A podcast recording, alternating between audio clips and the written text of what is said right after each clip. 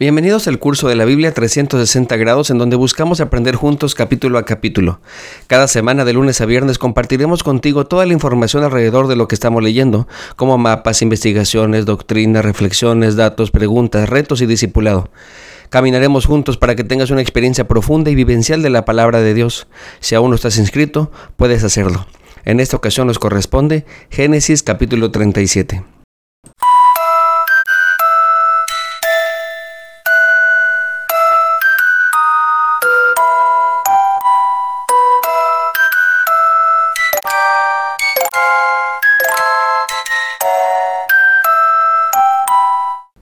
En contraste con Esaú, Jacob permanece en la tierra prometida, es decir, en Canaán. Por fin se ha establecido, por lo que entonces la familia de Jacob comienza a desarrollarse. A partir de aquí, y aunque Jacob aparece durante la narrativa, la historia se concentra en la vida de José, al que conocemos como el soñador. Pues bien, se nos dice la edad de José, 17 años. Amo su inocencia, 17 años. Amo sus errores, 17 años. No está muy claro el por qué se nos dice la edad. Tal vez es en relación con que Jacob va a estar en Egipto más adelante, 17 años también. Pudiera ser que el autor nos está diciendo que José estuvo con su padre los primeros 17 años y después sus últimos 17 años. También creo que este dato nos ayudaría a entender que la historia de José, si bien está descrita en pocas páginas, su aventura y espera en Dios duró más de una década. Es decir, aunque la leemos muy rápido en pocas páginas, en realidad esta aventura de fe duró más de 10 años. Ahora bien, José era una especie de informante de Jacob, al parecer era como el encargado.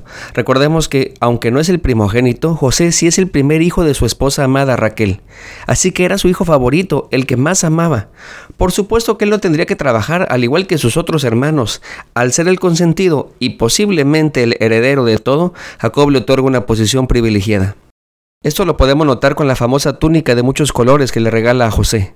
Si hemos de ser honestos en nuestro estudio, al parecer la túnica no tenía tantos colores, más bien era una túnica con mangas y tan larga que llegaba hasta los tobillos. Esta túnica implicaba una posición de autoridad y privilegio. Como hemos de suponer, no se puede trabajar cómodamente con una ropa que tiene mangas y que se extiende por todo el cuerpo, y menos si es costosa. La ropa de trabajo consistía en una túnica corta y sin mangas. Esto dejaba los brazos y las piernas libres para maniobrar con facilidad y moverse sin dificultad. Como podemos darnos cuenta, Jacob está otorgando un rol muy importante dentro del negocio familiar. El problema es que, como ya sabemos, la familia de Jacob está unida no solo por el amor, como en el caso de Rebeca e Isaac, sino también por intrigas y competencia. Todo esto, añadido por el favoritismo desmedido de Jacob para con José, logró que sus hermanos lo odiaran. Además, debemos recordar que la posición del primogénito era importante, era el que heredaba todo, es decir, los bienes materiales, el liderazgo del pueblo, es decir, se convertía en el patriarca, y lo más importante, la bendición o promesa divina. En este caso, el primogénito es Rubén. Por si fuera poco, José era una persona soñadora. Tenía un sueño recurrente en donde, según él, Dios le mostraba que toda su familia se iba a postrar delante de él, pues peor aún, sus hermanos lo odiaban más. Era indignante para ellos que este jovencito se pusiera por encima de todos. Ya de por sí era molesto que fuera el favorito de su padre, por lo que era intolerable aguantar estos aires de superioridad. José compartió sus sueños no solo con sus hermanos, sino también con su padre, y hasta él mismo les reprendió. Por supuesto sus hermanos le tenían mucha envidia. Cierto día, Jacob le pide a José que vaya a supervisar a sus hermanos hasta Siquem. Según algunos comentaristas, esto quedaría como a unos 80 o 100 kilómetros de distancia. Por esa razón, ese jovencito no conocía el lugar, por lo que tenía que ir preguntando en el camino. Finalmente, después de recibir varias indicaciones, José los encuentra en Dotán, como a 25 kilómetros al norte de Siquem.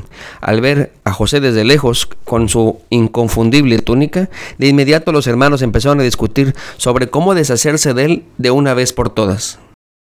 El título con el que lo llaman es una burla. Aquí viene el soñador, aunque una traducción más exacta es Aquí viene el Señor de los sueños o el Rey de los sueños.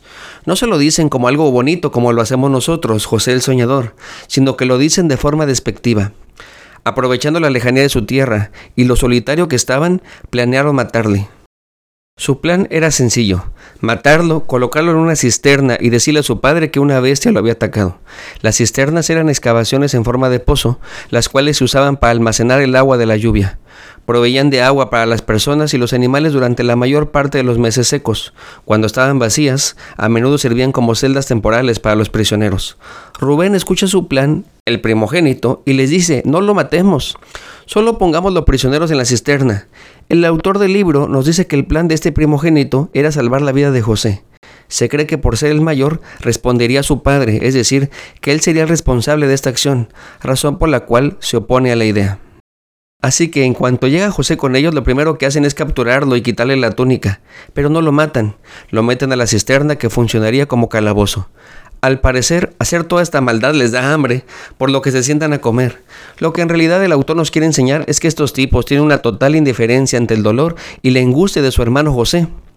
Pues resulta que mientras están comiendo pasa una caravana de madianitas descendientes de Ismael, los cuales iban rumbo a Egipto. Así que a Judá se le ocurre la gran idea de que en lugar de matarlo es mejor venderlo. De ese modo no solo se deshacen de José, sino que también tienen una ganancia. Además, según Judá, así no cargarían con la culpa de matar a su propio hermano. De ese modo José es vendido por 20 piezas de plata. Según algunos expertos, este era el precio regular por un esclavo. Ahora bien, recordemos que Rubén no estaba allí con ellos, así que cuando regresa y no encuentra a José en la cisterna, le duele y se rasga los vestidos. Esta es la primera vez en la Biblia que se nos dice de alguien que se rasga su ropa. En varias culturas orientales, como en este caso los hebreos, esta acción es una forma de manifestar su dolor, sobre todo cuando se trata de la muerte de alguien. Hacerlo es una manera de expresar el sufrimiento o indignación. Rubén le reclama a sus hermanos, ¿qué cuentas le dará a su padre? Entonces se les ocurre cubrir su crimen colocando sangre de un animal en la túnica. De ese modo Jacob creería que a su hijo le había atacado una fiera en el camino. Con esa mentira regresan a casa y le dan esa noticia a su padre Jacob. Él reconoce la túnica y como era de esperarse entra en una depresión. En aquella época las prácticas de luto, además de desgarrarse la ropa, como ya hemos dicho, se echaban ceniza y polvo en el cabello, además de usar durante por lo menos 30 días una ropa de tela muy rústica. Eran ropas elaboradas con pelo de cabra o camello, como hemos de suponer son ásperas e incómodas, lo cual reflejaría el dolor. Sus hijos e hijas intentaron consolarle, pero él no quería. El dolor por la muerte de su hijo le llevó a creer que jamás se recuperaría. Mientras esto sucedía, este capítulo termina con la noticia de que José ha sido vendido a un egipcio llamado Potifar. Y no era cualquier egipcio, sino un oficial del faraón, el capitán de la guardia. Hay muchas cosas que podemos aprender de un capítulo como este, pero pensemos en lo siguiente. José había tenido un sueño, de hecho dos, con el mismo significado. Él gobernaría a su familia, sería un líder para ellos, incluyendo a su padre.